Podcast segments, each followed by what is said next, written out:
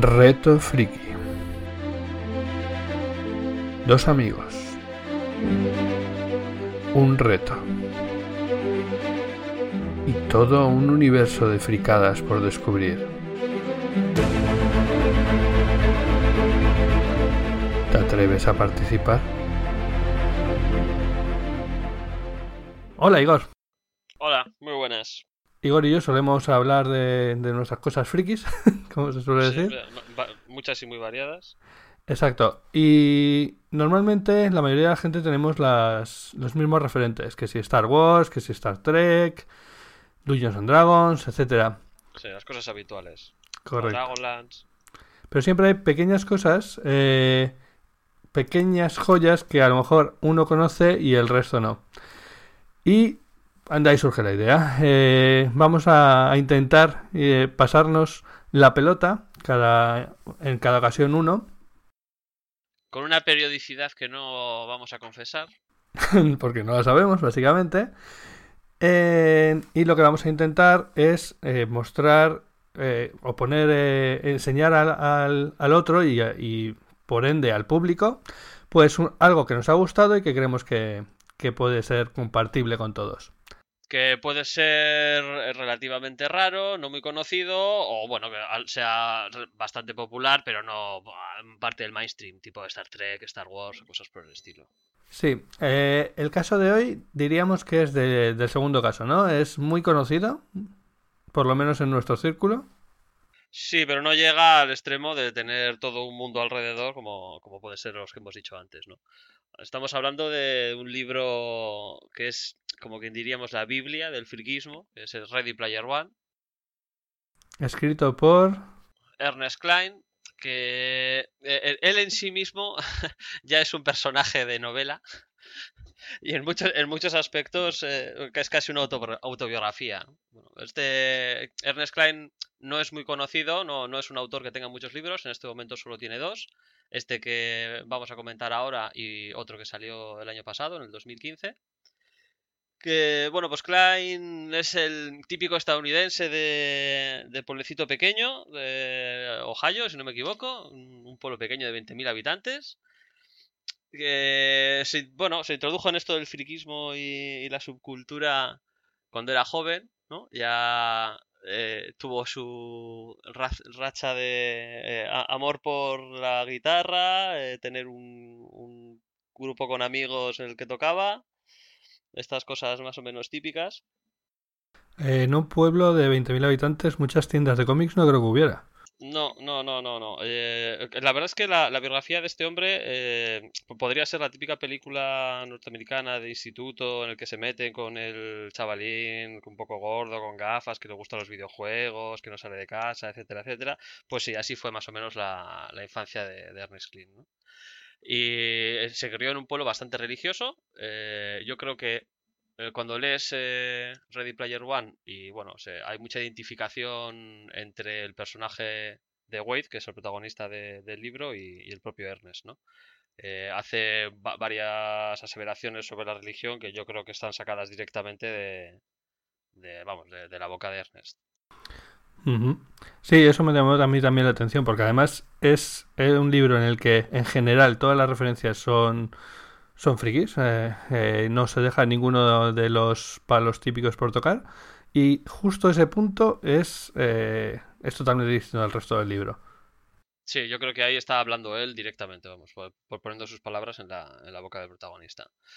Bueno, pues este hombre, lo primero que salió así de él, en realidad no es el libro, sino que, no sé si tú sabías, por cierto, que el señor Ernest Klein es el guionista de Fanboys. Hostia, La- no, pa- ¿No lo sabías? Esa, esa sería otra, otra película eh, que podría valer para, para otro reto. Sí, pero bueno, no vamos a repetir autor, o sí, vete a saber. Vete a saber. Pues en sí. este, un segundo. En este caso, el reto, no lo hemos dicho al principio, pero me lo lanzas tú a mí, porque tú ya Sí. habías leído el libro y yo todavía no, no lo había leído. Sí, me pareció un libro muy interesante cuando lo leí. La verdad es que no recuerdo exactamente dónde lo descubrí. Pero fue una, una de estas joyas que descubres de repente, de la que no había ido a hablar para nada, y, me pareció, pues eso, muy, muy, muy interesante, y por, eso te lo resalté, ¿no? Dije, pues esto, esto lo tienes que leer. Y un año después he conseguido que te lo leas, ¿no? Bueno, podemos decir que esto al principio se iba a llamar Club de Lectura para gente con tiempo escaso, pero básicamente, como he tardado varios meses en leerlo, bueno, le hemos renombrado un poco. Sí, sí, sí, para no poner eh, un club de lectura en el cual tienes que leer un libro al año, que es un poco lamentable. Bueno, es la media de España. Sí, en fin. Bueno, el caso es que lo que decía, este hombre lo, primero que consiguió fue vender el, guion de Fanboys y, conseguir que le hiciesen la película, lo cual es, vamos, mm, mm, me parece en sí mismo un logro. Peliculón. Eh, sí, la película, si la veis, eh, bueno, eso casi mejor hablas tú de ella, que es el que la has visto entera, yo solamente he visto trozos. Sí, es la típica película total y absolutamente dirigida a, a los fans, tanto de, bueno, mm, tanto no, sobre todo de Star Wars. Tiene un momento mítico en el que hay una pelea entre fans de Star Wars y Star Trek. Que, que a ti, Igor, te encantaría. Sí, sí, sin duda, sin duda. Estaría un poco dividido, pero sí. Eh, y bueno, pues la película básicamente se sitúa antes del estreno de la innombrable película eh, número uno, la, de la, nueva trilogía. ya ahora con las nuevas películas esto es un, un lío, pero bueno, sería el episodio uno para situarnos. Entonces se coloca justo antes, son un grupo de amigos muy fans y uno de ellos tiene una enfermedad terminal y, y que eh, se deciden embarcarse en una en una quest, en, una aventura, para conseguir que pueda ver la película antes de que, de que bueno, pues esa enfermedad acabe con él.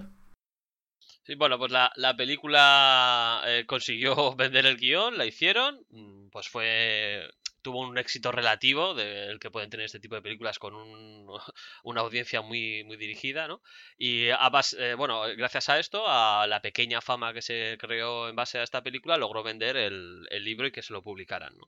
Eh, la verdad es que al poco de la publicación se vio que aquello era un bombazo, alcanzó puestos muy altos en las listas de ventas en Estados Unidos y rápidamente eh, le compraron los derechos para la película que se estrenará en el 2018, si no me equivoco, dirigida nada más y nada menos que por el señor Steven Spielberg. Ahí es nada. No, desde luego. Eh, es básicamente su sueño hecho realidad. Sí, sí, sin duda, sin duda. Y eh, bueno, por eso también un motivo para hablar de este libro es mejor hacerlo ahora, antes de que la película lo vuelva absolutamente popular y que todo el mundo haya oído hablar de él y, descubrir un poco ¿no? pues cómo, cómo, funciona este libro antes de que se vuelva eh, parte del mainstream. ¿no? Correcto. Eh, bueno, vamos a explicar un poco de, de qué trata el libro, un resumen muy básico y luego cuando empecemos a hablar de nuestras opiniones no nos vamos a cortar. Así que si alguno no lo ha leído y no quiere que le destripemos el libro, le aconsejo que, que no siga mucho más adelante. avisaremos el momento en el cual vayamos a empezarnos a soltar spoilers a saco, pero no va a tardar mucho más a partir de ahora. No, exacto. Entonces el libro se sitúa en un futuro cercano, ¿no? Podríamos decir. Sí, eh, creo que es el 2050, si no me equivoco. Sí, básicamente, eh, además se coloca en una situación de distopía, ¿no? de mundo acabado eh, por culpa de que nos hemos cargado toda la naturaleza, todo el, eh, el mundo está medio acabado, ¿verdad? Sí, es como una especie de eh, distopía posapocalíptica sin que haya habido una guerra mundial, ni un apocalipsis zombie, ni nada por el estilo, sino simplemente una degradación de la sociedad moderna. ¿no? Pues eh, hay megacorporaciones, pero no en plan Blade Runner, sino básicamente un par de ellas muy grandes, se controlan eh, pues la sociedad, los recursos.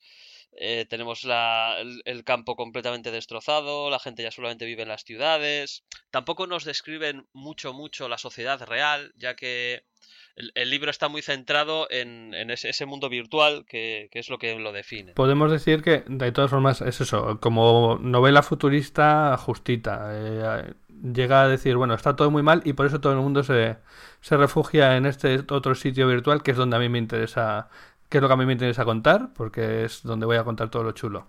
Pero bueno. la, la, base del libro básicamente es eso, que estamos en el 2045, que ahora ya he mirado la fecha, me acuerdo, es el 2045, existe un mundo virtual llamado Oasis, que vendría a ser una mega evolución de lo que es Internet y los MMOs hoy en día. Un mundo bueno, de hecho, eh, eh, ¿en qué año dices que salió el libro? El libro en el 2011.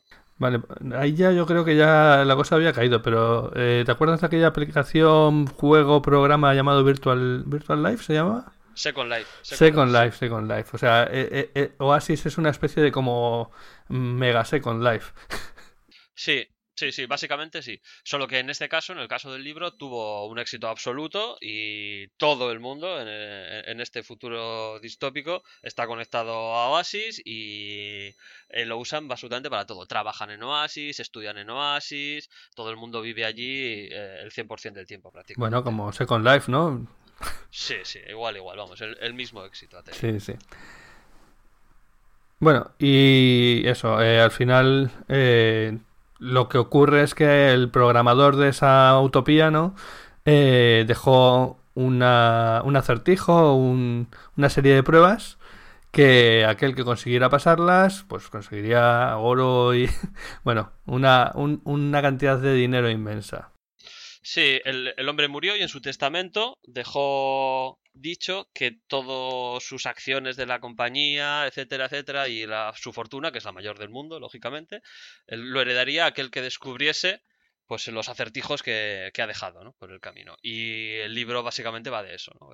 cuando empieza el libro han pasado ya unos cuantos años desde la muerte de, del creador, del señor Halliway, James Halliway, eh, y nadie en todo ese tiempo ha conseguido descifrar ni tan siquiera la primera de las pistas. Correcto, decíamos que se llamaba la Odisea de, de Anorak, ¿no?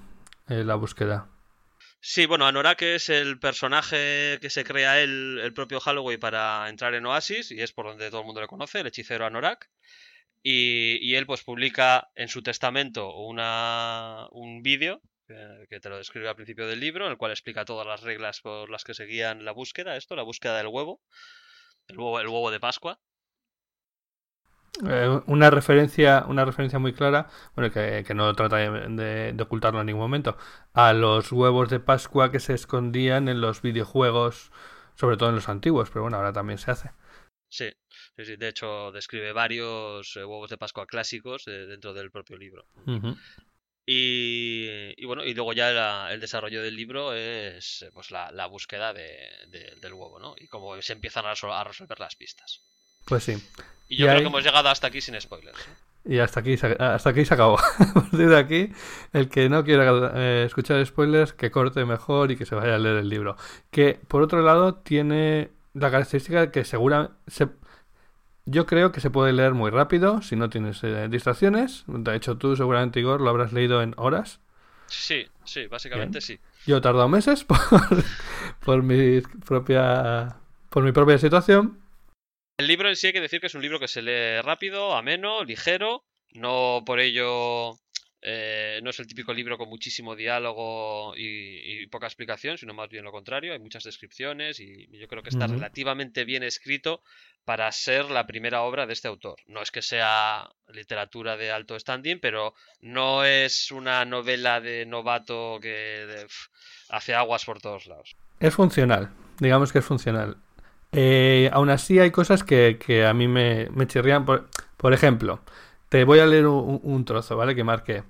Eh, hay un momento en el que el, personaje protagonista, eh, que es un chaval, que es un Gunther, eh, una de esas personas que se ha dedicado su vida a buscar el, tesoro de Halliwell.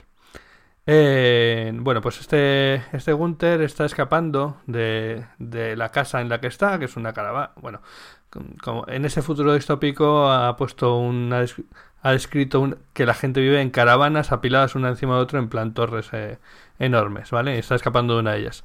Y bueno, a la hora de hacerlo, lo que dice es, bajar por aquel entramado de vigas metálicas me, trae siempre a la mente aquellos viejos videojuegos de plataformas como Donkey Kong o Burger Time. Había aprovechado la idea hacía unos años cuando diseñé mi primer videojuego de la Atari 2600 un rito de paso para todos los Gunters que se apreciaran, como lo era para un Jedi construirse su primera espada láser. A ver, Lo que me lo que me raya bastante es que para cualquier cosa te mete una te, tiene que meter o colar de cualquier forma una referencia friki. Sí, pero bueno, eso, eso es continuo. O sea, eso es continuo y buscado. Pero además ya no solo eh, dentro del dentro de Oasis, sino es que cualquier cosa, es que en una de estas te dice que va al baño y, y la recuerda ¿Qué te digo yo? Sí, sí, pero vamos, eh, a ver, hay que tener en cuenta que eh, el propio Ernest Klein es un fricazo de la hostia. O sea, el, tío con su cuando empezó a ganar dinero se compró un DeLorean. Sí, de hecho, solo hay que verle. Si queréis verle, podéis poneros el documental que además está en Netflix de, eh, de T. Eh, hay un documental en el que explican cómo buscaron los videojuegos perdidos de ET que se enterraron en un desierto en Arizona, creo que era.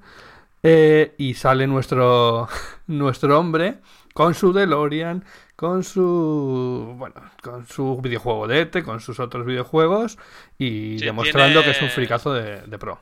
Tiene una de las mayores colecciones de videojuegos clásicos del mundo.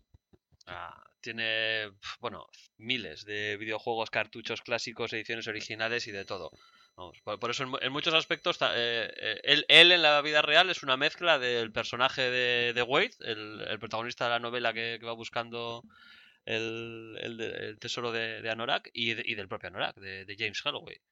en realidad eh, Ernest es una mezcla de los dos en la vida real. Pues sí, pero es eso, a mí lo que me, raya es eso, que utilice, me, recuerda a otro libro, ahora mismo no me acuerdo de, del del título, pero era un libro que trataba, era sobre temas matemáticos y tal, pero es que incluso cuando estaba aterrizando un helicóptero te decía, aterriza el helicóptero describiendo una órbita helicoidal, y a ver, por favor. Tampoco hacía falta en esto, ¿no? Exacto, pues aquí me ha pasado un poco lo mismo en algunos casos. O sea, dentro de Oasis las cosas me, vale, me, entran bien, porque en Oasis todo está hecho en base a esos videojuegos y al final es así y fuera, pues precisamente creo que ahí podría haber separado más esa, diferencia entre los dos mundos, entre ese mundo de videojuego en el que todo es como él quería y tal, y el mundo jorobado y fastidiado que está ahí fuera. Pero bueno. Sí, pero también hay que tener en cuenta que el, el libro lo estamos leyendo en todo momento a través de los ojos de Wade. O sea, es Wade quien nos cuenta la historia en tercera persona, desde un futuro en el cual ya se ha resuelto todo esto. Y nos está, él nos lo está contando, nos está contando qué es lo que hizo y qué es lo que hacían los demás en base a lo que él sabe. Que además es verdad que él lo único que sabe, porque es una persona ya nacida después de que eh, haya muerto, en, un mundo en el que esa cultura, la cultura de los 80, 90, eh, a lo mejor tal, es, eh, es canon, ¿no? Sí. Y es lo que él ha mamado, sí, vale, ahí te, ahí te compro, por ahí te compro. O sea, las referencias y la, eh, que, estamos leyendo en todo momento son las que pone Wade. Y es que las únicas referencias que posee Wade son esas. él, ha vivido siempre atado a la búsqueda del huevo. Ha, leído el, el almanaque de, de, Anorak, que son las instrucciones que dejó Hellway para, para encontrar el, huevo de Pascua y, se lo ha leído, se lo ha mamado, se ha visto todas las series, los videojuegos, las películas, etcétera, etcétera. Entonces, continuamente está haciendo referencias a cosas de los años 60, 70, 80 del friquismo, porque es que él no tiene otra referencia. Esas son las referencias que tiene. Entonces, bueno, que sí, que leyéndolo desde fuera, pues puede parecer que, es demasiado exagerado, pero es que es el, es el, tema del libro. O sea, también el tema del libro es un poco la obsesión, ¿no? La obsesión de este chaval en este, en este caso por, por, esta búsqueda, pero bueno, se refiere yo creo un poco también a, general, ¿no? De, dejar que algo eh, sea lo, único que guíe tu vida y, que te estás orientado totalmente a eso. Sí. De hecho, mira, yendo a, al mundo de Oasis, ahí me cuadra mucho más y, y, está metido, como te decíamos, todos los, todos los palos. Y hay un momento en el que dice por ejemplo, desde entonces los usuarios podían teletransportarse a sus mundos favoritos, pasando de uno a otro. La Tierra Media, Vulcano, Pern, Arrakis, Magratea, Discworld, bueno, Mundo Disco, Riverworld, Ringworld, el Mundo Anillo y más mundos. O sea, eh, seguramente la mayoría eh, nos han sonado por lo menos cinco de estas referencias. Sí, eso, eso es continuo. Todo el tiempo está haciendo referencias a, muchos otros mundos, videojuegos, películas, series, etcétera, etcétera. Y bueno, no sé Yo he leído, jugado o visto muchas de las cosas de las que habla en, el, en la novela, pero, pero no, no, todas. O sea, y, no sé si alguien que no sea un propio Gunther de los del, de los del libro eh, puede haber visto o jugado todo de lo que se habla en, este libro, porque es una barbaridad. No, no, existe tiempo disponible para poder leer o ver todo esto si te dedicas a algo más que no sea hacerlo. Pues sí. y ya no solo se habla de temas de de cultura friki, cultura popular, como si dijéramos, sino que incluso se mete con otros temas de, de la cultura geek. Hay un momento en el que dice que Halliday, Halliday recordemos es el que inventó eh, Oasis, y Morrow, que sería su compañero, otro. vamos, que, vendrían a ser eh, Wozniak y, Jobs, vamos. Sí, eh, o Wozniak y Jobs, o eh, ¿cómo se llama? Balmer y, y, Bill Gates. Sí, sí. La típica... Sí. la, típica pareja de creador y, el que maneja el negocio. Correcto. Bueno, pues hay un momento en el que dice Halliday, Halliday y Morrow se referían a OSIS como a, a una realidad de código abierto. O sea, ya está metiendo también todo el tema de la filosofía del código abierto, de software libre, etcétera. Sí, eh, toca, toca un poco todos los palos, no solamente a nivel de cosas de entretenimiento, sino también de tecnología geek y de avances tecnológicos ¿no? de los últimos años. Sí, aunque en ese aspecto me parece que, por lo menos por el libro, habrá que ver cómo lo llevan a la película. Eh, aunque está hecho solo hace cinco años, la cosa mm, no ha pasado muy bien por, por él. Al final los eh, Gunters se meten en Oasis a través de una realidad virtual que sería parecido a lo que ahora mismo tenemos con, los aparatos de radio virtual que están saliendo ahora. El HTC Vive, el Oculus, exacto. Sí, pero bueno, eh, ya sabes, ya sabemos que todo lo que sea intentar ver cómo van a ser las cosas de aquí a unos años, pues lo más probable es que falles estrepitosamente. O sea, entonces tampoco eh, podemos achacarle eso, ya que es muy difícil prever cómo va a avanzar una tecnología de ese tipo. al final nos, nos habla de una serie de aparatos, de esferas de inversión, de exoesqueletos, eh, gafas, eh, la, famosa columna, ¿cómo es? Olfativa, que, oh. el, propio Wade te dice que casi todo el mundo la tiene desactivada, pues porque hay mucho gracioso que le pone olores fétidos. Lo peor es que eso existe, ¿eh? o sea, hace poco ha salido, sí, sí. Ah, pero bueno. Bueno, pues eh, hablando de lo que decíamos, por ejemplo, de, de ocasiones en las que está hablando el protagonista, pero realmente tú estás escuchando la voz del, del autor. Por ejemplo, hay otra frase en donde, en donde lo clava. Eh, dice, devoré enteras las que, en palabras de Halliday, eran las sagradas trilogías. La Guerra de las Galaxias, la original y la trilogía en ese orden. Aquí ya se le ha fastidiado el tema. El Señor de los Anillos, Matrix, Mad Max, Regreso al Futuro e Indiana Jones. Halliday había comentado en una ocasión que había decidido fingir que las demás películas de Indiana Jones, desde el reino de la calavera de cristal, aquí se ha, curado en salud, por si acaso. Sí, ahí sí. En, Star Wars no, pero ahí sí. Bueno, pues lo que decía, eh, que las demás películas de Indiana Jones, desde el reino de la calavera de cristal en adelante, no existían.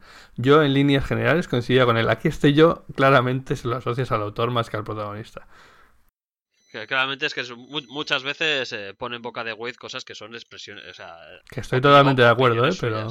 Sí, sí, bueno, por supuesto. Por supuesto. Al final, eh, eh Wade Ernest eh, no deja de ser pues un, un geek, un friki criado pues en los 90 y tal. Este hombre es del 72, si no me equivoco, Ernest. Sí, del 72, mm. eso es. Entonces, muchas de las referencias en las que hace, pues yo tengo una edad parecida a él y, claro, son él será estadounidense, nosotros estamos somos de aquí, pero la, cultura que nos ha llegado en, este aspecto es la misma.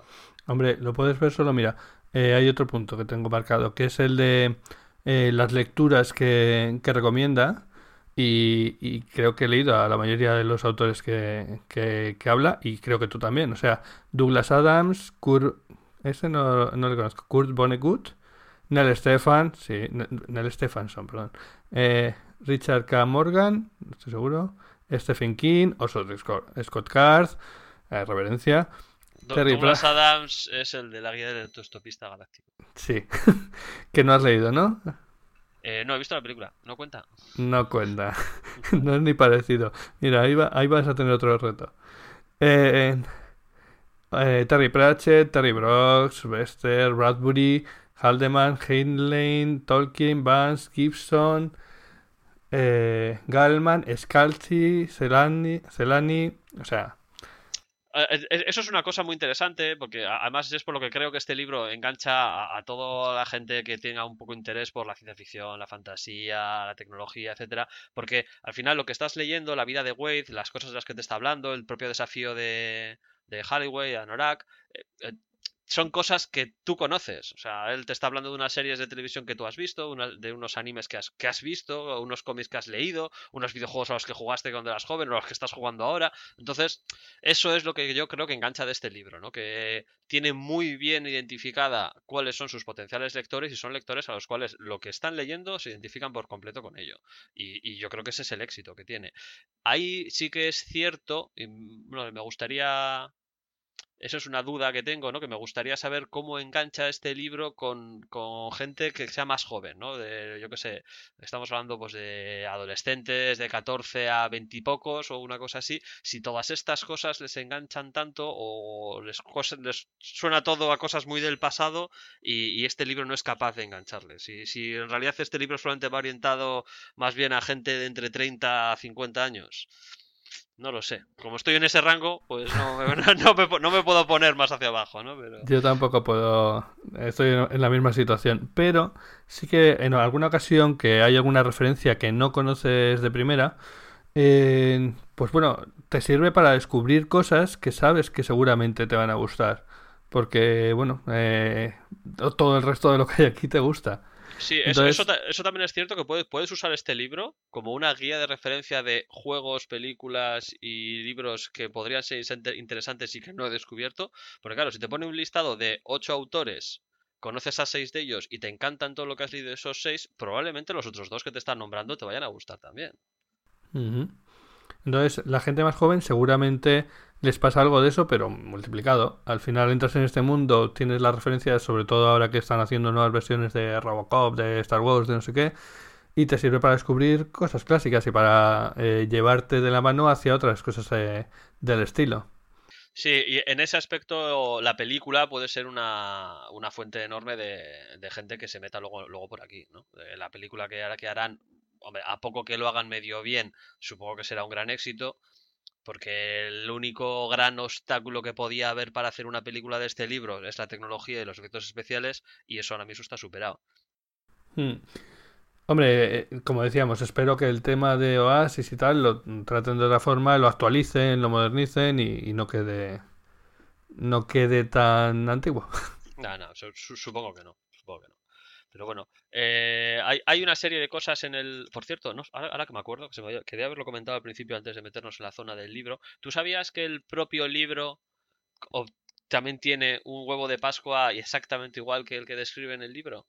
¿Eh? O sea, Sí, el, el libro, la, el libro de Ready Player One, en su edición en inglés, no en las ediciones traducidas, contenía un, un, huevo de Pascua que tenías que encontrar y si lo encontrabas te daba una URL que te llevaba a una, a una, a una página web donde había un juego que tenías que pasarte. Y si te pasabas ese juego, te llevaba a otro juego que tenías que pasar. O sea, exactamente lo mismo que hay que hacer en el libro, que tiene que hacer Wade. El libro también eh, escondía ese mismo huevo de Pascua. Y el, o sea, que era premio. Sí, sí, sí. Y el premio por resolver eh, los tres acertijos, eh, jugar a los tres juegos y superarlos, era un DeLorean que entregó en el 2014, si no me equivoco.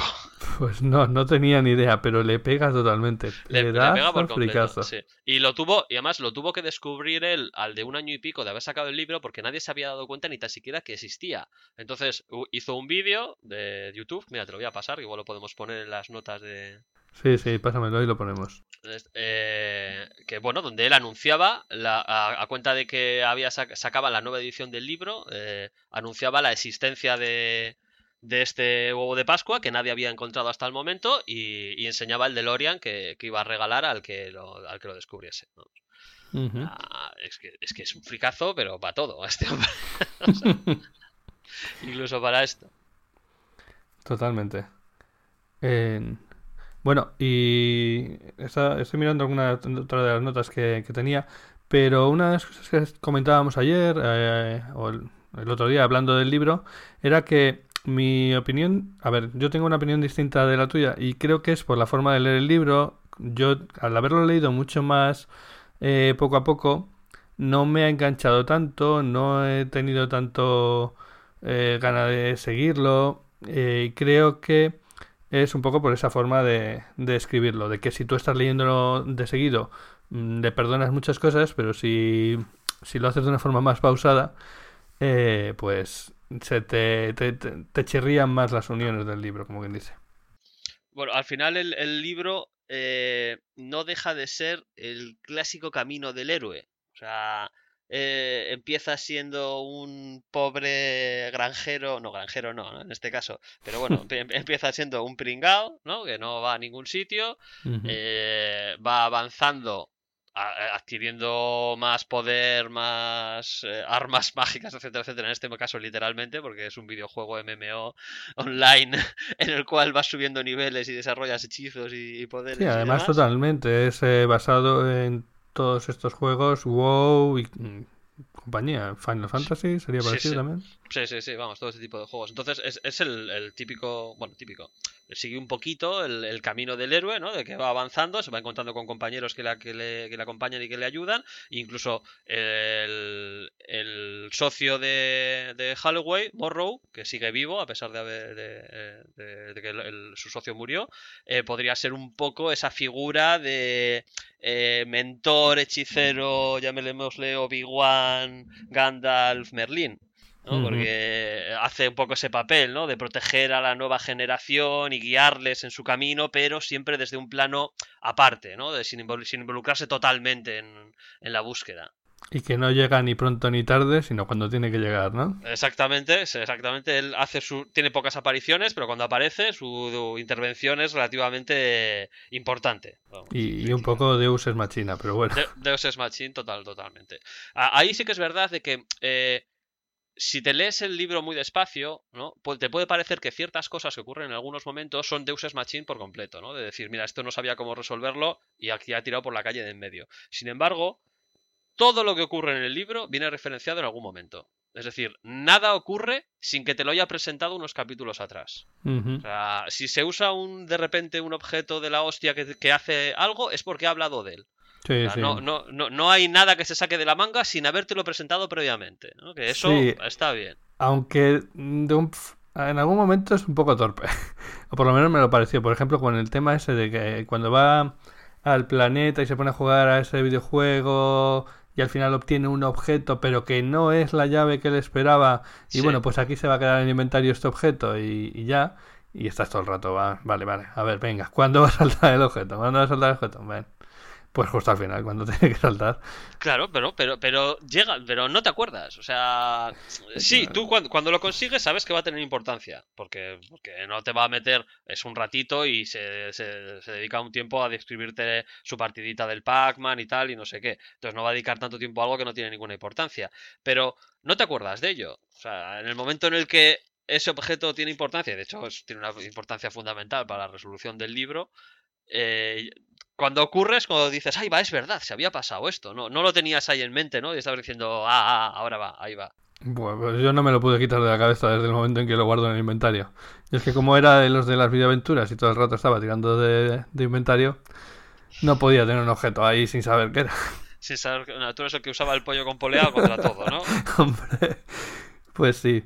Eh, luego hay otra cosa y es eh, hace referencia, vale, a, a, obras y tal, pero no solo a obras. Hay un momento, por ejemplo, en el que hablan de, de la forma de, regir Oasis y, y, habla, por ejemplo, de... A ver, exactamente, te leo. Como la mayoría de los Gunters, voté a favor de reelegir a Cory Doctorow y Will Wheaton, una vez más. No había límite de legislaturas y aquellos dos ancianos llevaban más de 10 años protegiendo como nadie los derechos de los usuarios. Cory Doctorow, para el que no lo conozca, es el eh, creador o principal impulsor de las Creative Commons, de las licencias Creative Commons. Y Will Wheaton es Will Wheaton. Si, si no sabes quién es Will Wheaton, no deberías estar escuchando este podcast. Ya, eso, eso, podemos ponerlo de subtítulo del programa. Ya, pues, no está mal, ¿eh? No está mal, no está mal. Pues, por cierto, Will Wheaton eh, es el que ha grabado el audiolibro de, de Ready Player One. O sea, el Ready Player One existe en audiolibro y lo ha, lo ha grabado Will Wheaton. Y también el, el, segundo libro de Ernest Klein, que es Armada, también lo ha grabado Will Wheaton. Y creo que Ernest Klein ha participado en alguna de las partidas de rol que transmite Will Wheaton que ten, no sé si tiene o tenía, no sé si todavía sigue, un, un canal de YouTube en el cual sí. de vez en cuando hace partidas de rol con gente famosa. Tabletop pues creo que se llamaba, yo recuerdo haberlo visto. Sí, sí, pues me mm. suena que Ernest Klein ha participado en alguna de ellas. Seguro, seguro. Vamos, no me extrañaría ni lo más mínimo. Es, es tan chulas, ¿eh? Esos vídeos son un poco largos, pues, pero es, es muy, está muy bien montado, además, está muy bien montado. Sí, como actor no, no, llega hasta donde llega Will Wheaton, pero en, en, otro, en otro tipo de cosas se lo monta muy bien. Como animador lo hace muy bien. Eh, y bueno, lo que estábamos comentando también el otro día es que yo este libro lo veo como eh, el típico bestseller, eh, un Stephen King, un tal, pero del mundo friki. Sí, es, es, como un tiro seguro, ¿no? Es decir, eh, como hace tanta referencia a cosas reales, que, que, que, este, que, te está atacando directamente a tu infancia, a tu adolescencia, a cosas porque te gustaron, eh, tira por ahí, ¿no? Entonces eh, es como un éxito seguro, pero en un ámbito muy reducido. Bueno, reducido, no tan reducido, porque hoy en día los frikis hemos invadido el mundo, y hemos conquistado y hemos ganado, ¿no? Está claro. Bueno. Pero. Pero bueno, que no, yo creo que este libro no le puede gustar a nadie que no sepa de qué está leyendo, porque hay tantas referencias tan continuas, tú mismo lo has dicho, que es que en cualquier cosa que hace baja una escalera y te pone una referencia friki porque está bajando la escalera, entonces si no coges, puedes pasarte que no cojas alguna de ellas, no, no pasa nada, yo tampoco he pillado todas y, y vamos, poco más friki yo que yo habrá, pero no puede ser que continuamente no pilles ninguna. Entonces te, te, saca del libro y no te interesa, porque no sabes de lo que te está hablando. Totalmente. Pero, por ejemplo, eh, mismamente, hay, un momento en donde dedica un capítulo entero prácticamente a Blade Runner. Que es, hay un momento que dice, por ejemplo, Blade Runner aparecía mencionado nada menos que 14 veces en el almanaque de Anorak. Era una de, las de sus 10 películas preferidas de todos los tiempos. Philip K. Dick, tal, etc. O sea, y eh, en realidad sí, es que coge la, esa situación de futuro distópico y tal, está un poco basada en la historia de, de Blade Runner y de todos. Sí, de, parecerse a algo, el mundo que describe con cuatro pinceladas y poco más sería Blade Runner. Vamos, es lo, más similar de, futuros distópicos, así que a los que hace referencia, yo creo que sí, yo creo que sería Blade Runner prácticamente. Y bueno, eh, yo no tenía así ninguna nota especial apuntada más, no sé si tú tenías algo. No, no, bueno, a mí me parece, sí que hay una cosa que me parece interesante, ¿no? Que es curioso cómo resuelve un poco los conflictos que se pueden ocasionar entre la identidad real y la identidad virtual, me parece interesante, ¿no? Porque al final él, él al principio te dice que eh, cada, cada, cada uno tiene una identidad virtual que no tiene por qué parecerse para nada a la identidad real, ¿no? Que detrás de la chica esa adolescente super maja con la que estás hablando puede haber un camionero de sesenta y tantos años. Sí. Además, desde el principio deja claro esa situación de dualidad. El mismo Halliway tenía su mm, ser real, que como dices, no era. no tenía una vida muy, muy buena, sobre todo en su infancia y ese Anorak, ese mago superpoderoso en este mundo virtual, que era el Nova Más. Sí, entonces a pesar de que él te lo, te lo, dice varias veces y el propio Wade, el protagonista, varias veces lo expresa, ¿no? Literalmente, pues él se enamora de, de Artemis, de, que es una otra Gunter muy conocida, una celebridad dentro del mundo de Oasis porque tiene un blog que lee casi todo Dios. Todo, todo, el, que es alguien en el mundo de los Gunter lee el, el, blog de Artemis. Y Artemis aparentemente pues es una adolescente eh, de muy buen ver y tal. Y él, pues, eh, Wade, que que también es un adolescente con todas las hormonas por todo lo alto, se enamora de ella, pero teniendo bien claro y diciéndolo explícitamente en el libro varias veces que sabe que detrás de esa persona puede que haya pues un camionero de sesenta y tantos años de Wisconsin. Entonces, sí, al final es dar mucha importancia a ese mundo virtual, casi más importancia que al mundo real. Sí, y, y, entonces el tema que quería señalar es que a pesar de decirlo muchas veces que puede haber una dualidad entre uno y otro, tal, no sé qué, no sé cuánto, a la hora de la verdad, cuando se empiezan a conocer, a conocer todos personalmente, todos son lo que aparentan. Waze, es lo que es, es un chaval de 18, 19 años. Eh, Artemis es una cría de los mismos años o una cosa así. Eh, su, avatar es casi idéntico a ella, solo que ella tiene una, una parte de la cara pues con una pequeña enfermedad que que tiene pues una, especie de zona roja o algo así, no me acuerdo exactamente.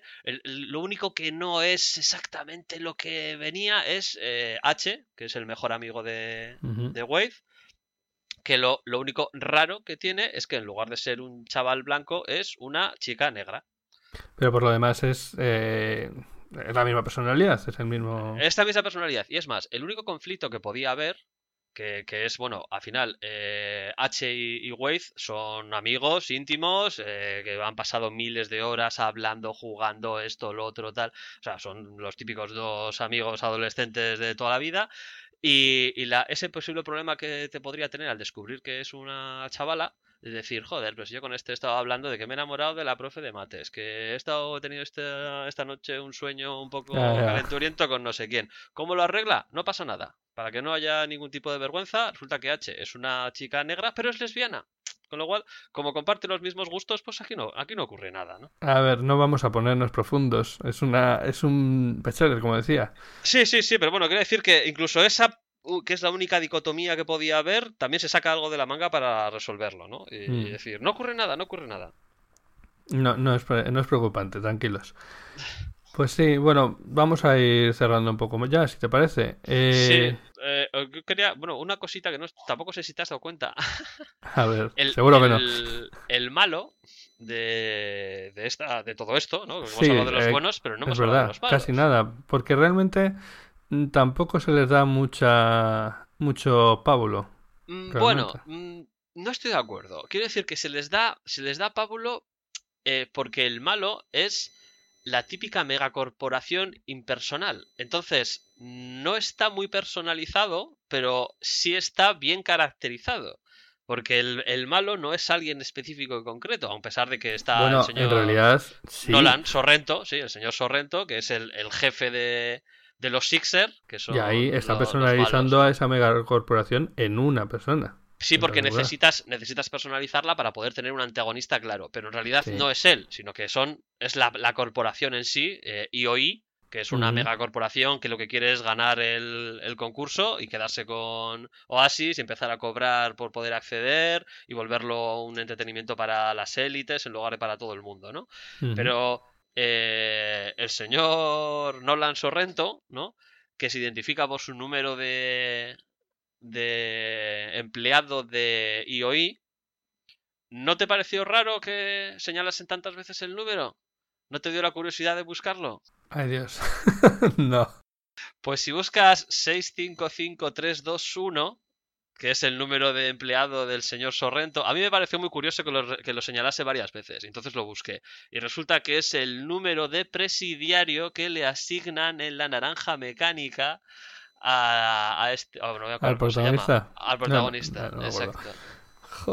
vale. Pues entonces, hombre, yo no identifiqué el número, pero me pareció significativo que lo dijese varias veces. Entonces busqué, busqué el número y ahí está. Eh, otra, otra referencia dentro de la referencia. Hasta lo más mínimo, pues eh, sigue haciendo referencias. Sí, eh, bueno, no sé. Y entonces, tu conclusión al final es: ¿te gustó? ¿No te gustó? ¿La recomiendas? yo la recomiendo, me parece una novela que todo persona interesada en esto de los videojuegos, la ciencia ficción, las series de televisión, etcétera, etcétera, debería leer. Me parece que, le va a gustar. Y creo que esta novela, que ahora mismo conoce muy poca gente, a raíz de la película, vamos, será seguramente tan mainstream como El Señor de los Anillos, Star Trek, Star Wars, etcétera. porque, vamos, mm, tiene demasiadas referencias interesantes como para que no, si lo hacen bien, no guste. Bien, eh, sí, yo estoy de acuerdo en que sí, seguramente la película sea muy popular y tal. No tanto como Star Wars, Star Trek, porque sigue siendo algo más dirigido a un público específico, mientras que esas que has comentado pueden llegar a un público más amplio. Eh, pero bueno, en mi caso, mi opinión, eh, que al fin y al cabo el reto me lo has mandado a mí. Eh, es, yo tengo una, una novela que cuando alguien me dice qué novela puedo leer y tal, y sé que no voy a fallar, eh, le recomiendo eh, el juego de de Orson Scott Card. Y sé que no va, no va a fallar. en esta novela podría ser algo parecido para alguien, bueno, lo que normalmente llamaría un freak, alguien al que le guste los cómics, las películas de ciencia ficción, etcétera. Sí, desde luego no es una novela introductoria al mundo del friquismo, eso desde luego que no. O sea, tiene, esto es una novela para alguien que ya está introducido en ese mundo. Ahora, si ya estás introducido en ese mundo, esta novela te va a gustar. Mm, Y, y que eso, que no busque algo profundo, no busque tampoco que revuelva sus cimientos, ni un Philip K. Dick que, que tenga 50 lecturas. Algo eh, liviano que te vas a poder leer en un par de tardes. Sí, eh, te, va, te va a entretener, es diversión, eh, es entretenida, tiene eh, escenas muy interesantes y muy míticas que ya Sí, veremos sí. qué, tal- qué tal quedan en pantalla. Uf, de- eh, la escena final con los grandes robots, O sea, yo la estaba viendo. la- Claro, claro, esto, esto, no, de esto no hemos hablado, pero claro, la escena final es absolutamente cinematográfica. O sea, Total, estamos total, hablando es de que- una pelea de mechas en toda la regla contra un ejército de miles de Gunters que son hechiceros, magos, eh, cyborgs, eh, cazarrecompensas de Star Wars. O sea, eso es, eso es un combate como el que no se ha visto Bueno, jamás. sea, Tiene un peligro esto para la película, para empezar, de que hagan algo tan brutal que no se llega a ver nada. Eh, pero aún así, yo si fuera el que tengo que gestionar los derechos de esa película, me pegaba un tiro. Sí, mira, en eso, en eso no había pensado hasta ahora, pero claro, el libro habla muy alegremente de un montón de cosas, pero hostias, a la hora de presentarlo en pantalla, no sé si pueden sacar tranquilamente a el, el Neogénesis Evangelion Eleva 04, eh, el Megalodón de no sé qué, los cinco gatos mecánicos que forman a Voltron, A Boba Fett Eh, pasando por ahí en un segundo. eso es a Boba Fett, al Halcón Milenario, a la Serenity, claro, hostias, esto en el libro muy bonito, pero en la peli... Bien, bien. Dos Hostia. hostias, ya. eh, vamos a tener que poner explicit. Venga. Eh, bueno, pues nada. que lo recomendamos, ¿no? Sí, sí, sí. conclusión. Pero bueno, Vale. recomendarlo sabiendo que eso, que esto no es un libro que se lo, que lo vaya a leer alguien que no está metido en este mundillo porque no le va a gustar, porque va a tener un montón de referencias que no va, que no va a captar y le va a aburrir. Pero si es alguien que ya le gusta este tipo de cosas, es muy difícil que este libro no le guste. Muy bien. Recomendado, pero con, con consideraciones. Eh, y bueno, vamos a, a plantear el reto, el siguiente reto. Eh, este me le planteaste tú a mí. Sí. Esperemos que el siguiente no, no tardemos tanto. Dependerá No, de yo, ti. Yo, yo no voy a tardar tanto. Luego ya cuando te la pelota ya veremos. pero- Ya. Eh, y bueno, en este caso, eh, yo te voy a proponer que juegues al juego Portal de. eh, bueno, eh, ¿quién es el creador? Eh, se me ha ido ahora el nombre, son los creadores de Half-Life y compañía. Bueno, realmente no son los creadores. La compañía que lo distribuye es la misma que Half-Life, etcétera. Source, Source, ¿no? Vale, se me había ido el nombre de repente. Bueno, eh, que juegues por lo menos la primera parte, el Portal 1. para Valve, que Valve. ve- Correcto, Valve, no me salía. Ay, con, con, con su carismático líder. En- Bueno, pues eso. el- La idea es que juegues el juego y hablemos aquí de lo que te ha parecido, de qué tal lo has llevado, de cómo se cuenta la historia y de por qué la tarta es mentira. Eso ya, ya lo sabrás cuando lo juegues. Sí, esa referencia de momento no la entiendo, pero bueno, ya, ya veremos. Muy bien. Y bueno, nada más. eh, nos despedimos. Igor, si quieres despedirte. Pues bueno, esperemos que este sea el primero de unos cuantos podcasts. Eh, iremos puliendo el formato, eh, Sonido, etcétera. sonido, sí. intervenciones, no pisarnos el uno al otro, etcétera, etcétera. Y si tenéis algún comentario, cosas que queráis mejorar o desafíos que nos queráis plantear a uno, a los dos, o será difícil que encontréis algo que alguno de los dos no haya hecho ya, pero to- todo es posible. Bueno, sí, seguro. Eh, sobre todo si nos van por el anime actual. No, no hables de nuestras debilidades. Ok. Vale, voy a ir descargándome el portal. Descargándome de, manera legal, ¿eh? Sí, sí. Steam. Ah, sí, esto, el portal además está en las ofertas de Steam por 2 Sí, me- euros. me, ¿no? me acaba, me acaba de costar 2,99 in situ. ¿Eh? O sea que sí. Es, eh, por ese precio es una obra maestra que no hay que perderse. Y bueno, gente, nos vemos eh, pronto. Un saludo y hasta el siguiente reto. Hasta la próxima.